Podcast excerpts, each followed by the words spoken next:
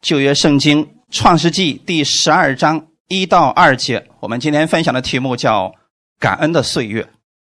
今天我们过感恩节，所以我们一起来分享神在我们生命当中赐给了我们什么，让我们值得感恩的事情。创世纪第十二章一到二节，我们一起先来读一下。耶和华对亚伯兰说：“你要离开本地、本族、富家，往我所要指示你的地去。”我必叫你成为大国，我必赐福给你，叫你的名为大，你也要叫别人得福。阿门。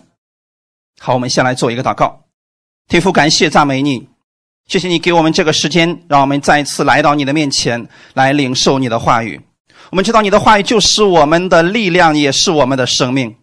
在这感恩的日子当中，我们愿意再一次思想神你在我们生活当中所赐给我们的祝福。我们来到你的面前，向你献上我们感恩的心，因为我们不知道如何把我们的一切献在你面前。我们知道主你不缺什么，但你要的是我们向你献上的这份心。我们愿意在这个时候向你发出敬拜，向你发出赞美。你借着今天这个时间，你再一次用你的话语来更新我们，来安慰我们，让我们再一次。共同的来分享神这一年以来在我们身上的见证，让我们每个人能够在其中欢喜快乐，一切荣耀都归给你。奉主耶稣的名祷告，阿门。好的，永子妹主内平安。看我们今天这个本文啊，耶和华对亚伯兰罕说：“你要离开你的本族本家，到我所指示你的地方去。我要让你在那儿成为一个大国。”这个事情实现了没有？实现了。实现了以后，神给以色列百姓其实是有一个。规矩的，就是每一年的时候有几个节期，你们是要向神发出感谢的。那你们今天对神能发出什么感谢呢？可能很多人说了，感谢耶稣在十字架上为我的罪流血牺牲。你说的不错。可是生活当中，如果每一年我们都来到神面前说：“主啊，感谢你拯救了我们，感谢你的宝血洗净了我的罪”，是不是我们生活当中缺了点什么？而在我们过感恩节的日子当中呢？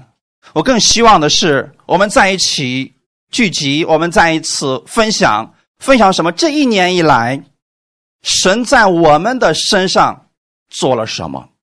就像以色列百姓过七夕节的时候，那是因为出熟的麦子都已经收好了，所以他们在来到神的面前向神发出感恩，是因为麦子熟了，他们有一个感恩的理由。等他们过祝棚节的时候，是因为。秋收的时候，他们得到了丰收，所以他们在神面前，因着这些出熟的物质，他们向神发出感恩。虽然确实神拯救了我们，但神更在我们的生活当中。我们也更希望每一个弟兄姊妹，我们在生活当中，我们都经历过我们神的美好。阿门。那既然要提到感恩，一定是跟过去有关系的。我们不能感恩主，你呃把这个世界给灭了，这是将来还没有发生的事情。我们不能感恩吧？啊，主要，我感恩你，呃，让这个世界如此败坏，这个也不正确，对吗？一提到感恩的事情，一定是过去已经发生的事情，所以我们就要来看看圣经上，那么那些人，神曾经给他们有应许，那些事情有没有成就呢？或者说，在这个事情还没有成就的时候？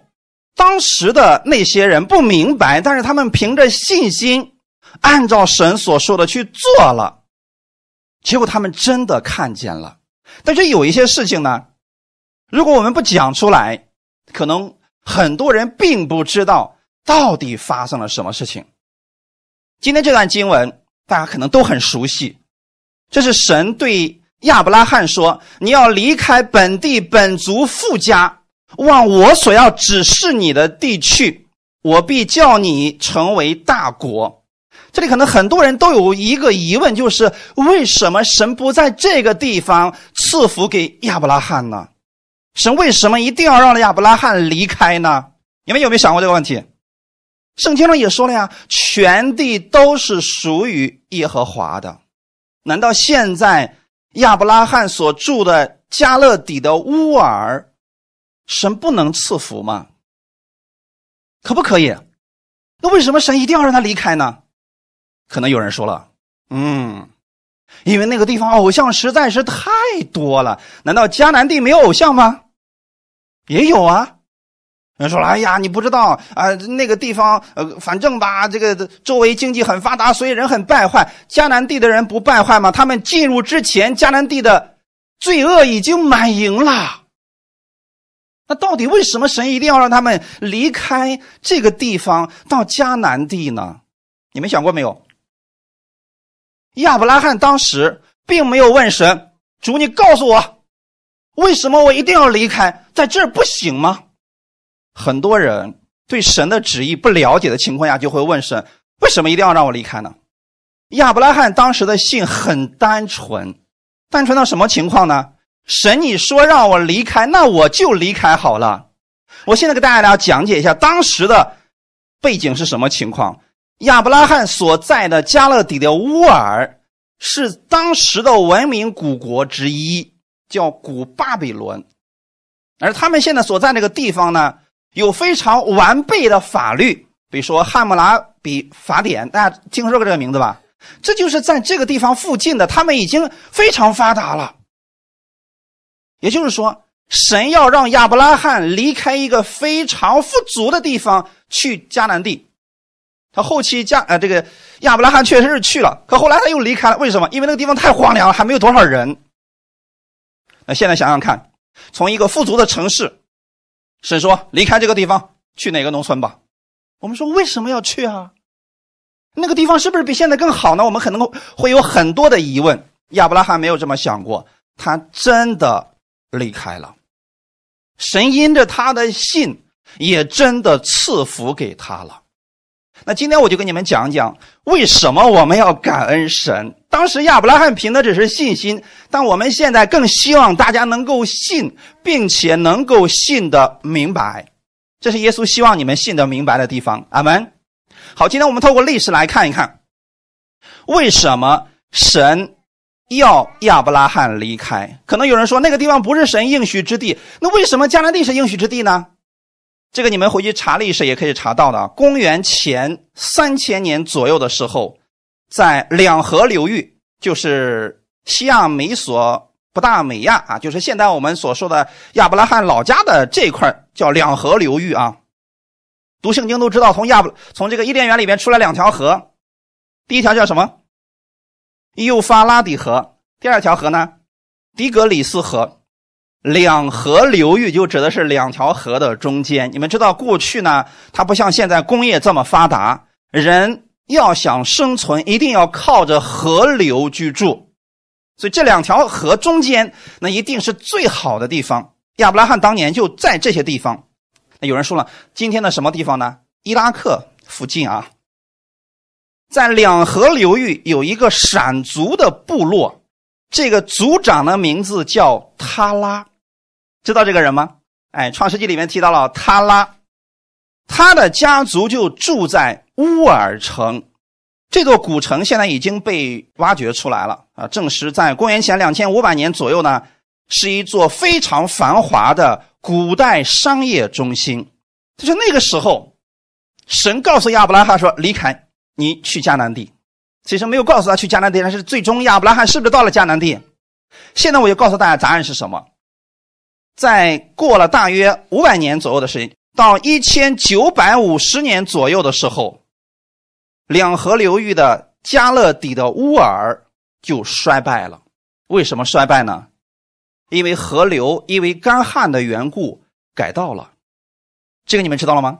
过去的时候啊，他没有现在的机械，我可以用水来灌溉田地，他们是靠天吃饭的。一旦河流改道了，这个城市可能就荒废了。很有意思，神知不知道这些事情要发生？所以神在这个事情还没有发生之前，在他最好的时候让他离开，然后就去了迦南地。而迦南地这个地方，你发现了没有？到现在为止，它也是非常美好的地方，对吗？神的那个事情在那个河流没有改道之前，就已经让亚伯拉罕离开那个地方。我们知道，在公元前的一千九百多年的时候。那个城市成为了一片废墟，亚伯拉罕的老家，也就是加勒底的乌尔，就此没落了。亚伯拉罕的离开，他并没有受损失，但是他拉还有许多的他的后裔依然在那个地方居住，也就是我们所说的塔拉部落。在连续动荡不安的情况之下，他们被迫向西边迁移。今天跟大家讲这些，可能都是历史，很有意思啊。你们透过这段经文，你会看到神不希望他的儿女受这些灾难。在灾难没有来临之前，神要先让他的儿女离开这些地方的。阿门。讲到这儿的时候，我们要告诉大家的是什么呢？说将来这个世界上有人告诉你啊，会有第三次世界大战，会有呃哈米基多顿之战，这个会有七年的大灾难啊什么的，你不用担心这些。在这些灾难来临之前，神已经把他的教会移到了不被这些灾难困扰的地方了。就像神告诉亚伯拉罕说：“离开就好了。”那你现在离开，你的东西都在，你可以带着走。等真的等没落了以后，你再离开，其实你的东西已经耗完了，已经没有剩多少了。而神让亚伯拉罕去的迦南地有约旦河，有加利海，还有死海，非常适合居住。你们读约书亚记，你可以知道那个地方好到什么程度呢？那一串葡萄，两个大男人扛着、抬着啊，不是扛着，说明是不是物产非常的丰富？感谢主啊！虽然当时亚伯拉罕不明白，但他选择相信神，离开了本地本族富家，往神让他去的地方了。好，这是第一个故事。现在大家是不是明白了？我们很多时候总是希望知道答案。那神告诉亚伯拉罕说：“啊，再过几百年，你这地方就要废了，你现在离开吧。”我们说：“嗯，那好，这样可以离开了。”这个就不叫相信了。你信耶稣的时候，你有亲眼见过耶稣吗？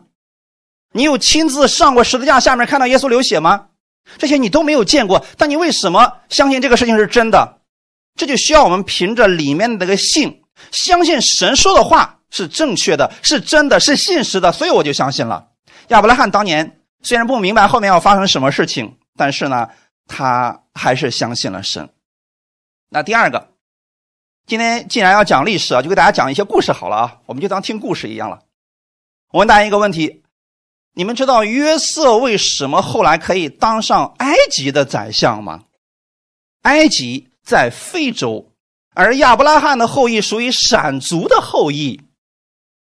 简单来讲啊，黄皮肤的人和黑皮肤的人，你能不能现在去人家埃及当宰相？为什么不能？首先。不是一个种族的。其次，我们要给大家讲一下，你们知道埃及的法老，实际上它是一个家族企业吗？就整个埃及，那都是人家法老，法老呢，人家自己生了孩子之后，然后再把王位传给自己的孩子，一代一代往下走的，人全都成为法老，怎么可能在人家家族企业当中最重要的那个位置上放一个外族人呢？当我把这些问题给你们解开之后，你们只能对神说：“主啊，我好感谢你啊！原来你把一切都安排好了。如果没有约瑟当上埃及的宰相，后果是不是很可怕？因为这个灾难要来临之后怎么办？亚伯拉罕的这些后裔们能不能存活下来，那是一个问题啊！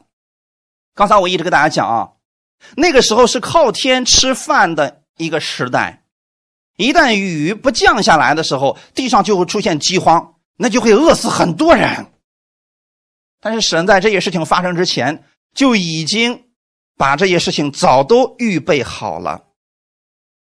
当时的法老实际上是很排外的，严格来讲，在重要的位置上，他根本不可能让一个外族人当此重任。那么，到底又发生了什么变故呢？回顾一下历史，公元前十八世纪的下半叶，也就是属于埃及的中王国时期的时候，埃及是四分五裂，群雄割据，大批的这个外族人开始入侵埃及。这个外族人，你们猜猜是从哪里来的？就是刚才我所说的啊，两河流域、加拉底、乌尔那一带的人，因为那个河流改道之后，他们不得已必须要迁移去寻找一个更适合居住的地方，所以那些人开始入侵埃及。这个时候呢，出现了一个非常有意思的一个部落，这批人被称为希克索斯人，他们是游牧部落，从迦南涌入了埃及。哎，这个路线是不是很有意思？亚伯拉罕一开始是不是去了迦南，在那儿发现没有办法生存，因为太荒凉了，所以他们后来是不是去了埃及？好，现在这批人叫希格索斯人，也是在这之前涌入了埃及。他们有几次要攻打埃及，因为埃及非常适合居住嘛，特别是那个尼罗河三角洲那一块太适合居住了。希克索斯人就开始攻击埃及。后来呢，他们征服了尼罗河三角洲，建立了有一百多年的牧羊王朝。虽然说啊，希克索斯人当时是控制了埃及的大部分地区。但是他并没有改变埃及的那个啊管理方式。但是你们想想看，这个希克索斯人，你们知道他们是谁吗？他们是闪族的部落，也就是说是属于他拉的后裔，很有意思吧？现在想想看，这群希克索斯人跟约瑟有没有亲戚关系？所以说啊，弟兄姊妹，想想这个事情有多么的奇妙啊！就这群人。他们占领了埃及之后，依然用埃及的管理方式，长达一百年一直管理着埃及。但是呢，现在出现一个问题，就是当上王的这个人也称自己为法老，但是他却是一个希克索斯人。他做了一个梦，你想想看，原来的法老怎么会做梦呢？他怎么会相信有神呢？所以这时候，希克索斯人这个人当了王之后，他开始惊慌，说：“呀，我做那个梦到底是什么意思呢？”他开始遍地求国内的术士来给我解梦，结果没有人能解开。这个时候，一个少年人约瑟登场了。约瑟给他解完了梦之后，然后这个当时的法老说什么：“像你这样里面有神的灵，我去哪里找呢？”弟兄姊妹知道吗？这个法老可跟我们平常所说的法老可不是一个人啊，可是完全不一样的啊！神早都已经预备好了约瑟的一个同族，现在入侵当了埃及的法老。所以后来的时候，这个希克索斯人就对约瑟说：“来告诉我一下你的背景，你从哪儿来的？你是怎么一回事好了，这时候约瑟说：“啊，我我本来是一个希伯来人，但是呢，因为我的哥哥们帮我卖了，所以我没有办法，我就去下监狱了。其实我是冤枉的。”他把这件事情向法老说完之后，法老就说：“这样吧，你就给我当埃及的宰相吧。”想想看，只有在这种情况之下，约瑟才有可能成为宰相。弟兄姊妹有没有想过其中的缘由是什么？现在大大家明白了吧？那背后是谁在促成了这一切？是我们的神。神早就知道，有一天会有七年的饥荒，他这个时候他要保全以色列的后裔怎么办？那就必须在一个适合居住的地方，有一个掌管着重要权势的人来帮助他们。所以神在这个最合适的时候，让约瑟成为了宰相。弟兄姊妹可以想想看，如果说当时的约瑟早一点儿。人家希克索斯这个人还没当法老呢，他就算被放出来，他也不可能当这个宰相的。阿门，是不是一切都变得非常的正确？这就是我们一直在说的，神会在最合适的时间、最合适的地点做最正确的事情。阿门。今天你遇到事情了，尽管向神祷告就行了。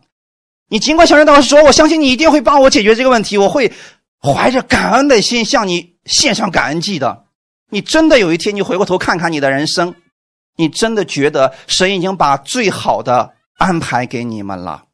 公元前十八世纪末，希克索斯人攻入埃及的时候，当时迦南出现了旱灾，大批的希伯来人也随同希克索斯人进入了埃及，到达了尼罗河三角洲。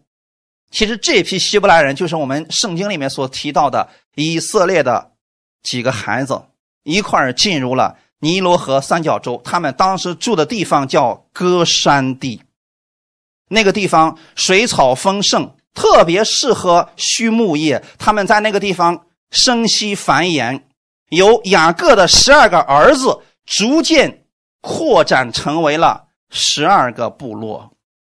这就是我们后来所说的。以色列的十二支派，其实每一个支派有那么多的人，在当时就能称之为一个部落了，是不是很有意思？神把这一切都安排好了。所以今天给大家讲的是故事啊。你们再去读这段经文的时候，你会发现哇，原来神把一切都预备好了呀。但是他们的信仰对当地人并没有产生太大的影响，也没有像约瑟那样引起大家的关注。到了公元前十六世纪中叶的时候，当时有一个正宗的埃及法老叫底比斯，人家呢纠结了埃及的各方势力，终于推翻了希克索斯人的统治。开启了埃及的新王国时期，所以那个时候呢，希克索斯人不得已又开始进入了迦南地，所以这个时候就回到了出埃及记里面。你想，当一个正统的埃及法老当了权柄之后，他会怎么做呢？现在我们想想啊，回顾一下刚才我所说的历史啊。当一个希克索斯人，就是闪族的同族，当了法老的时候，约瑟成为了宰相。当时把整个埃及治理的很好。后来之后，原本的法老推翻了现在的这个闪族的人，闪族人不得已去迦南地了。那现在是不是还有以色列的十二个支派还在埃及居住，而且还居住在最好的地方？好，你想埃及法老上台之后的第一件事情是什么？是不是开始报复他们了？哎，所以说这就出现了我们出埃及记第一章里边所提到的事情。我们来来读一下啊，出埃及记第一章七到十一节：以色列人生养众多，并且繁茂，极其强盛，满了那地。有不认识约瑟的新王起来治理埃及，对他的百姓说：“看呐，这以色列民比我们还多，又比我们强盛。来吧，我们不如用巧计待他们，恐怕他们多起来。日后若遇什么征战的事，就联合我们的仇敌攻击我们，离开这地去了。”于是埃及人派督工的辖制他们，加重苦担害他们。他们为法老建作两座积货城，就是比东和兰塞。现在是不是就明白这段话的意思了？可能我们很多人过去也读说：“哎呀，怎么会这个样子呢？啊，怎么会发生这样的事情呢？难道以前的埃及法老不会看历史吗？他都不知道过去埃及在约瑟的治理下有多么的辉煌吗？人家全都知道，就是因为知道，所以更什么，更痛恨他们。就是因为知道你们闪族的一个同胞叫约瑟治理了我们这个埃及，让他如此辉煌，所以我现在一上台，我一定要干掉你们。是不是大家就明白他们的心思了？”为什么法老如此残忍，要把男孩都杀死，要把女孩留下来呢？因为过去一百多年的时间，闪族的同胞当了法老。阿门，是不是现在就明白了？那现在想想看啊，当这些事情发生的时候，你看看呢，这以色列民比我们还多，又比我们强盛。埃及法老担心什么？日后若遇什么征战的事，就联合我们的仇敌攻击我们。这个里边所说的我们的仇敌指的是谁？就是刚才我们所说的希克索斯人。虽然说现在正统的埃及法老赶走了那群闪族的后裔，他们现在去迦南地了。可是现在在自己的国内还有一群，也是他们同族的人，皮肤不一样啊，很明显的。所以这个时候埃及法老就担心，你看。国内他们已经有十二个部落了，如果再联合过去的那些部落一块攻击我们，我们是没有办法招架的。所以他们用巧计，开始狠狠的恶待以色列百姓。弟兄姊妹，想想看，神的百姓是不是挺无辜的？有人说是啊，可是你知道我们的神做事情是怎么做的吗？我们的神不会让我们吃亏的。你们读出埃及记都知道了。后来以色列百姓出埃及的时候，工钱有没有拿到？啊，全拿到了。是不是金的银子、穿的用的，是不是全拿到了？所以神并不亏待他的儿女，弟兄姊妹。这段经文我们明白之后，我们要看一下圣经的依据啊，《创世纪》的十五章十三到十六节。我先看两节。耶和华对亚伯兰说：“你要确实知道，你的后裔必寄居别人的地，又服侍那地的人。那地的人要苦待他们四百年，并且他们要服侍的那国，我要惩罚。后来他们必带着许多财物从那里出来。这个事情现在还没有发生的时候，神就已经告诉了亚伯拉罕，你的后裔将来要发生什么事情。那亚伯拉罕看到神跟他说这些话的时候，其实心里就不担心了嘛？为什么？虽然说自己的后裔可能会受一些苦，但是神说了，他要把自己的百姓带出来，而且是要带着许多财物出来的。阿门，弟兄姊妹，我们今天看到神的百姓受苦了，或者说你看到你身边的有一些弟兄姊妹现在正在苦难当中，在软弱当中，只要他依靠神，相信神的应许，神也会如此。攻击你们的神会惩罚他，而且神要不会让你吃亏的，让你从这困境当中出来的。这就是我们为什么要向神感恩了。阿门。十五节到十六节，但你要想大寿数，平平安安的归到你列祖那里，被人埋葬。到了第四代，他们必回到此地，因为亚摩利人的罪孽还没有满盈。好，弟兄姊妹，在这儿要给大家。讲一些事情，迦南地这个地方虽然适合居住，但是那个地方现在已经有亚摩利人，还有很多他们原来闪族的后裔在那儿居住了。而这些人呢，有西顿、赫人、耶布斯人、亚摩利人，这些名字是不是很熟悉？那你们知道这些人都是谁的后代吗？挪亚的子孙迦南所生的，而且这些人呢？经常的攻打别人，居无定所。后来他们占据了迦南地之后，他们当时就说：“你们要想在这儿做生意，在这儿居住，可以必须与我签订合约，就是我说什么你们就得听什么，要不然啊就杀掉你们。”所以后来呢，亚摩利人的罪恶就满盈了。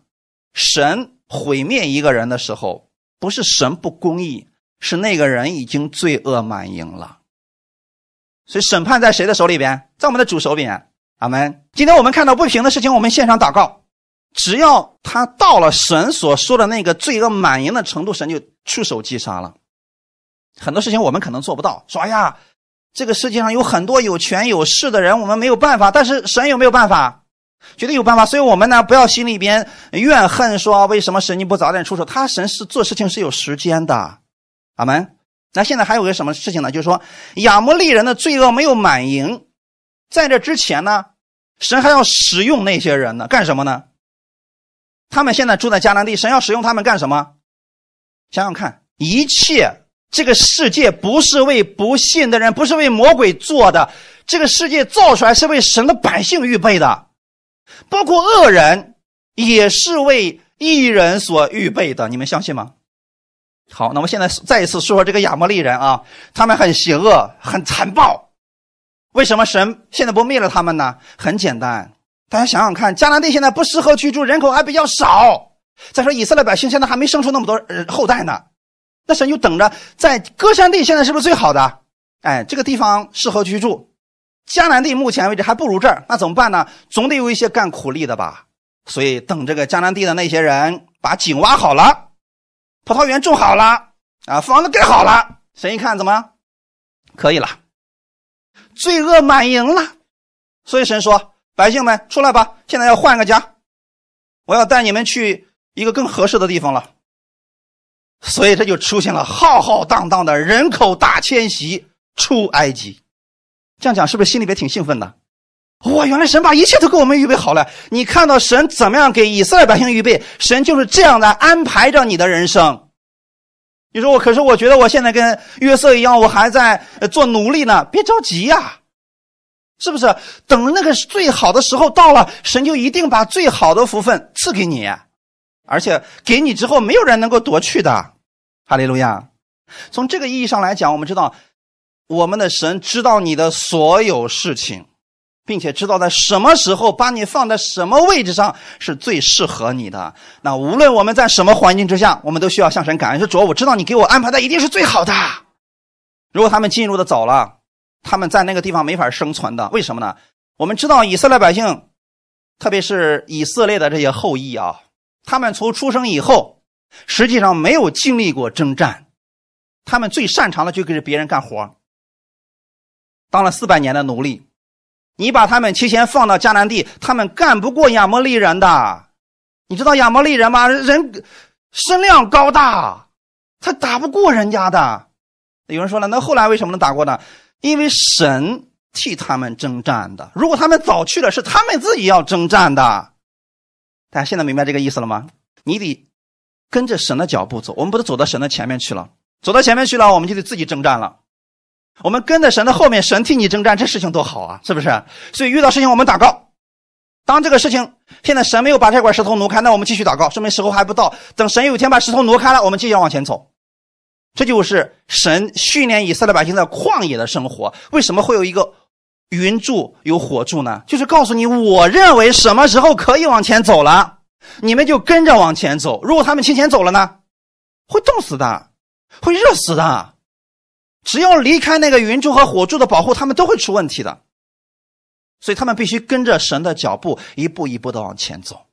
今天你们来到这里，我知道神在你们每一个人身上都有他的美好旨意。所以，我们尽管在现在当下的这个情势之下，我们向神发出感谢吧。哈利路亚！我们就相信主啊，不管我现在在什么环境当中，我向你发出感恩。那就回想一下这一年以来，神在你身上成就了什么？所以我们过会儿会有给大家一个。交流的时间，你们可以交流一下这一年神在你们身上给你们了什么样的见证？阿门。感谢主啊！这些见证，当我们分享的时候，我们就知道哇，原来神一直在做事情，原来神没有离开我们。哈利路亚！在旷野的那段时间，神告诉以色列百姓诫命、律例、典章，是不希望他们活得像世人、像其他人一样，因为这群百姓是被神。分别为圣的，他们本不知道在这个世界上怎么样过得胜的生活，因为我们的人生没有说明书，每一个人的人生的道路都不一样，我们不知道怎么样走才是适合我们的道路，这个我们真的没法判断的。很多人成功了，他可能知道说：“哎，我觉得这条路可以行。”但你发现，你把这条路复制给别人，别人也不一定能成功的。就算你是个成功的人。你各方面事业做得很好，你的位置也很高，但你能保证你的孩子跟你一样成功吗？不能，因为每个人的路不一样。但是我们的神是根据我们每一个人的特点，给我们安排适合我们的道路，所以他把人生得胜的说明书给了你们，让你们每一个人，你们单独的跟神寻求，你跟神交流。这个就是我们所说的读经和祷告，你跟神单独的交流了，神会指引你当如何去行。你去复制亚伯拉罕的那套东西是不管用的，你知道吗？你现在就算去了加拉底的乌尔，你说主啊，你给我说一句话，让我也离开这个地方，我也去迦南地，不行的，因为时间不一样了，神不会用这个方式再赐福给你了。所以你要在神面前祷告，看神如何来带领你的。阿门。我们跟神是一个垂直的关系，十字架有两面，一个是竖的一面，是我们跟神之间的垂直关系。这个没有别人可以代替你。你们可以听我的讲道，可以听我的分享，可以听别人的分享，这些是辅助你的，是我们横的一面，人与人之间的关系。但竖的一面一定是我们自己跟神的关系。这个就需要我们。去顺服神的话语而生活，你就会知道神如何准确的来带领你了。我们看一下《生命记》第六章一到三节，《生命记》第六章一到三节，这是耶和华你们神所吩咐教训你们的诫命、律例、典章，使你们在所要过去得为业的地上遵行，好叫你们和子子孙孙一起一生敬畏耶和华你的神，谨守他的一切律例诫命，就是我所吩咐你的。使你的日子得以长久，以色列啊，你要听，要谨守遵行，使你可以在那流奶与蜜之地得以享福，人数极其增多，正如耶和华你列祖的神所应许你的。神为什么把律例典章见面给他们？很简单，看我们这里，神不是说的很清楚吗？你们如果子孙后代一生都敬畏神的话。就使你的日子得以长久，就是你会长寿的，而且会过得很好的。阿门。使你可以在那流奶与蜜之地得以享福。这里的享福是指你身体也是健康的，而且子孙后裔特别的多。阿门。是不是很有意思，弟兄姊妹？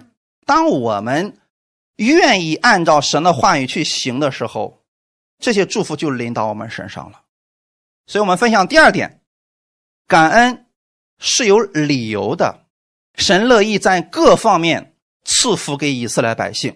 我们先看一下这个其中的一些祝福，《生命记》第十六章九到十二节：你要计算七七日，从你开镰收割禾稼时算起，共计七七日。你要照耶和华你神所赐给你的福，手里拿着甘心祭，献在耶和华你的神面前守七七节。你和你儿女仆婢，并住在你城里的那一位人，以及在你们中间寄居的与孤儿寡妇，都要在耶和华你的神所选择立他名的居所，在耶和华你的神面前欢乐。你也要纪念你在埃及做过奴仆，你要谨守遵行这些律例。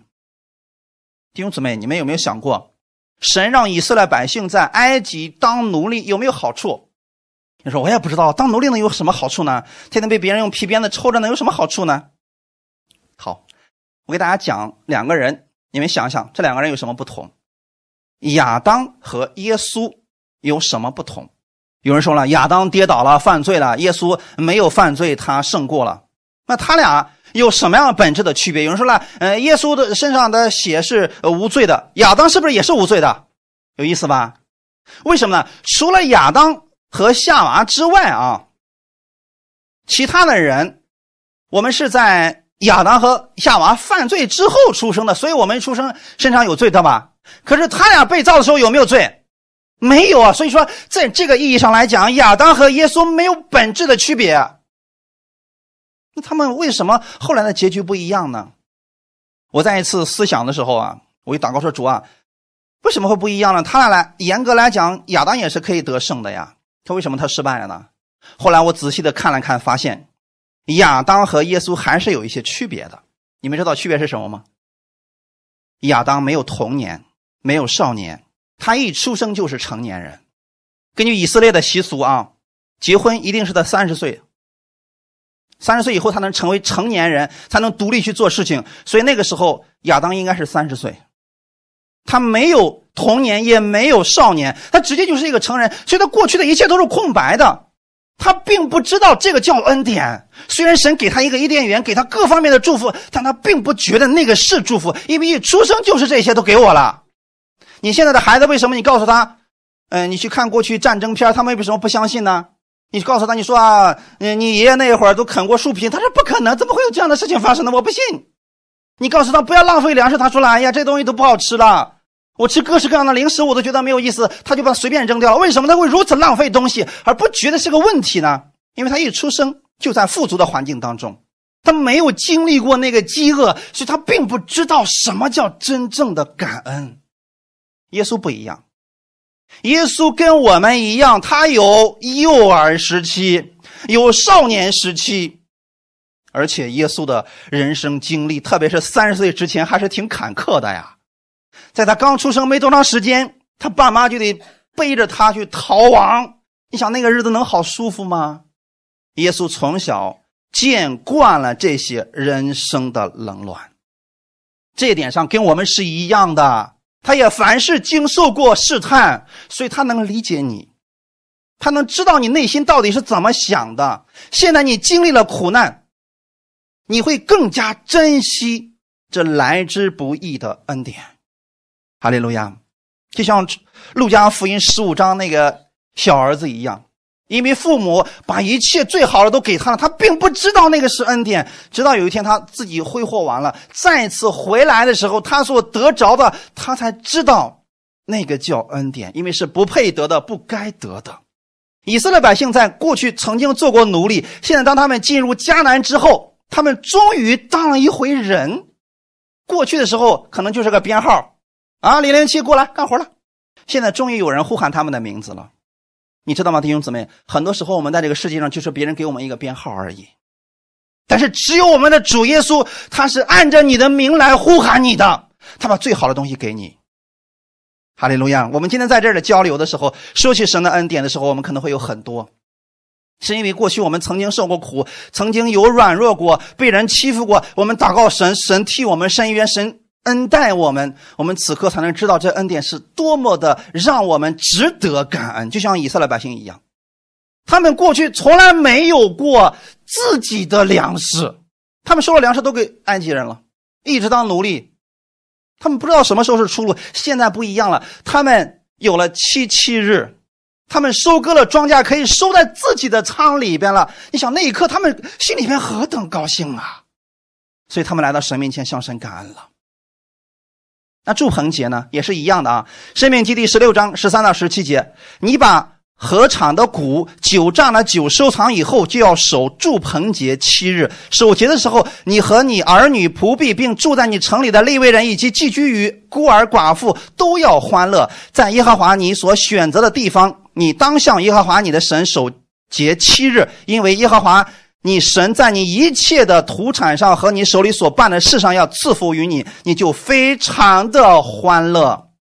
你一切的男丁要在除教节、七七节、祝棚节一年三次，在耶和华你神所选择的地方朝见他，却不可空手朝见。个人要按自己的力量，照耶和华你神所赐你的福分奉献礼物。好，这是祝棚节。你有没有发现这两个节日都有个特点是什么呢？就是当他们把从神而来的这些东西收藏好了以后，再去过节。咱们。在这点上啊，我们就知道为什么要感恩了。这一年到底了，我们回想一下，这一年神在我们身上行了多少神迹，帮助了我们多少？我们回过头向别人说的时候，这个是真的发自内心的感恩的。很多人是在神面前从来没有经历过神的恩典，所以在神面前就那样啊，主啊，我感谢你，我赞美你。你发现很空洞的。但有些人不一样，他来到神的殿里面，他开始哭。为什么？他想起来这一年多么的坎坷，他想起来这一年神给了他多少的恩典。所以当他们把这些五谷、新酒和油收藏以后，他们要过祝棚节。然后呢，你和你的儿女、仆婢，还有住在城里的利未人以及寄居的孤儿寡妇都要欢乐。是说。这个恩典不单是给你的，你还要与那些外邦人、与寄居的、与那些没有收入的人一同欢乐，很有意思吧？我们中间可能有人这一年并没有经历过神，你可以说他可能就是属于那个孤儿寡妇，就是觉得自己挺孤单的。所以过一会儿我们交流的时候，多爱爱这些人，让他们看一看神在你的身上做了什么，然后鼓励他们要这样去依靠神。明年。在过感恩节的时候，你也可以诉说神的恩典，因为耶和华你神在你一切的土产上和你手里所办的事上要赐福于你，你就非常的欢乐。当我们这一年真的有很多感恩的事情，我们分享出来的时候，我们的感恩是更多的。阿门。那在此呢，给大家讲一个见证啊，这个见证是最近刚刚发出来的一个见证，我给大家念一下，但我给大家说一下这个事情啊。这是一个姊妹她父亲的见证。十一月初的时候，我爸体检出来有脑梗，然后医生建议他去大医院去查一查。到了第七人民医院的时候，给他做了一个 CT，查出来脑子里边长了一个动脉瘤，还有一个胚胎瘤。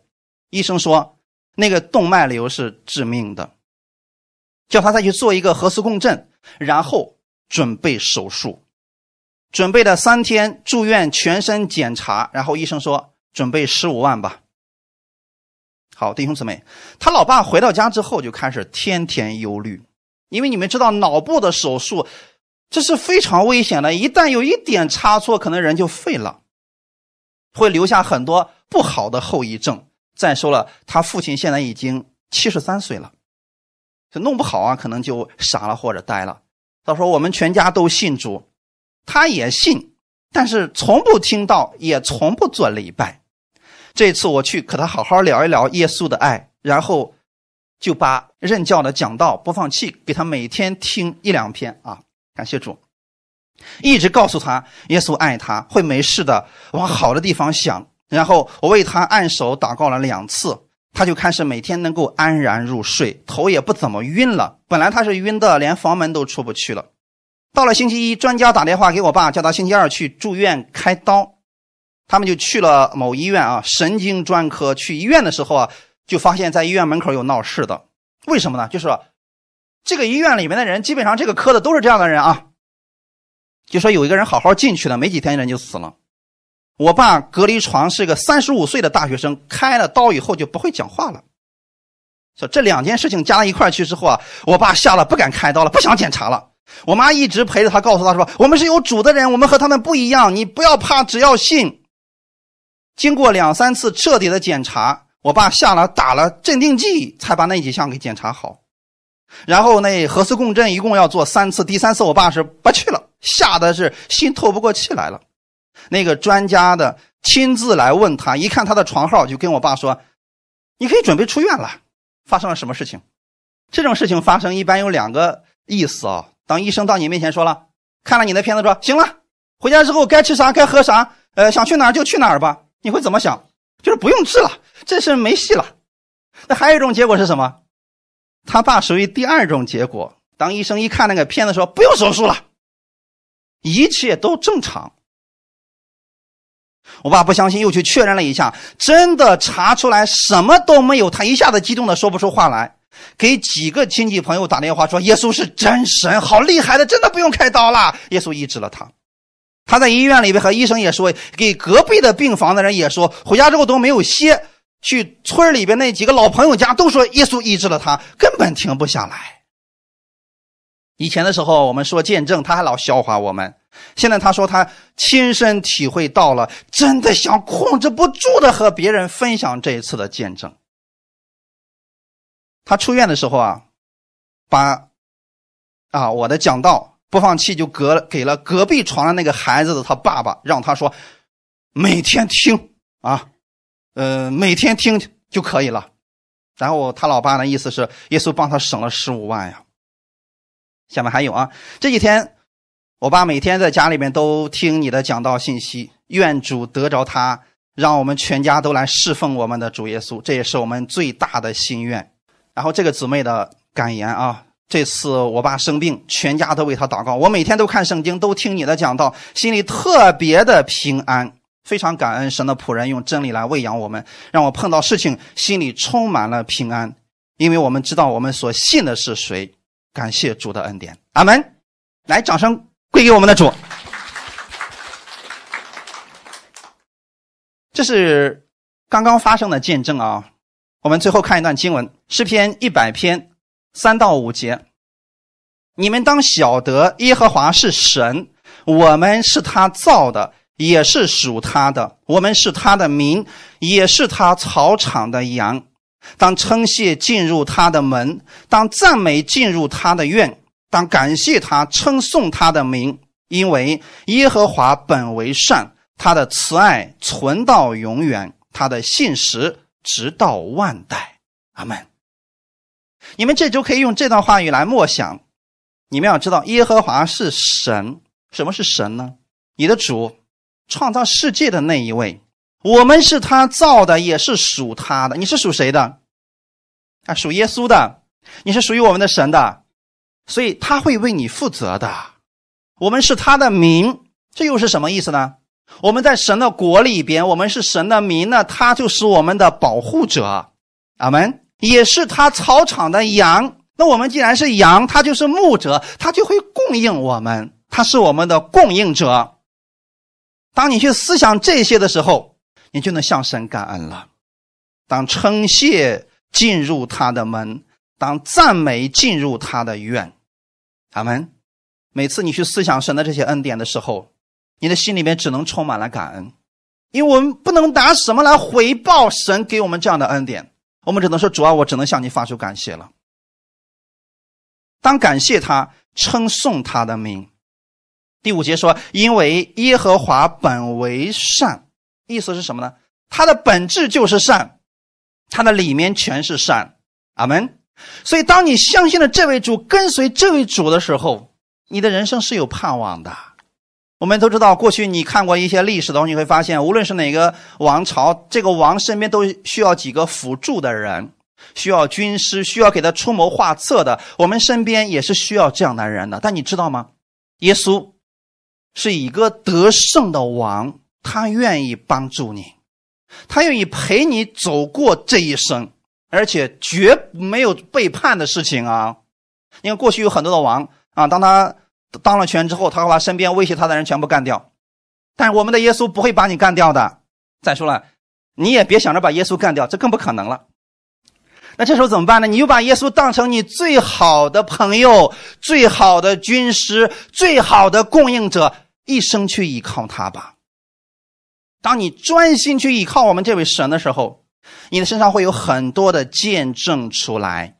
阿门。我们期待我们过会儿分享的时候，我们每一个人都有更多的向神真实感恩的事情。他的慈爱存到永远，他的信实直到万代。哈利路亚！这就是我们所信的这位主，实在是太美好了。阿门。好，我们一起祷告。天父，我们感谢赞美你。谢谢你今天带领我们，让我们在你的面前，我们过这个感恩的节日，因为我们知道耶稣你在我们生命当中给了我们太多的恩典，我们愿意在这一年快要结束的时候，我们诉说神你在我们的身上给我们做了什么。我们在生活当中把我们所经历到的神的恩典，我们愿意分享出来，使其他的人都得着益处。我们也以此向我们的神发出感恩。主，我们愿意举起这救恩的杯，称颂你的名。天父，谢谢你如此的爱我们。你知道我们的软弱，所以你乐意扶持我们，你乐意供应给我们。我们也相信这一周是不一样的一周，因为你的恩典已经来临了。我愿意依靠你的话语而生活。主啊，请你帮助我，让我在这一周当中靠着你的话语，在生活当中能够得胜。遇到什么事情，我不再心烦意乱。我相信你给我的预备的一定是最美好的。感谢赞美你，一切荣耀都归给你。奉主耶稣的名祷告，阿门。感谢主。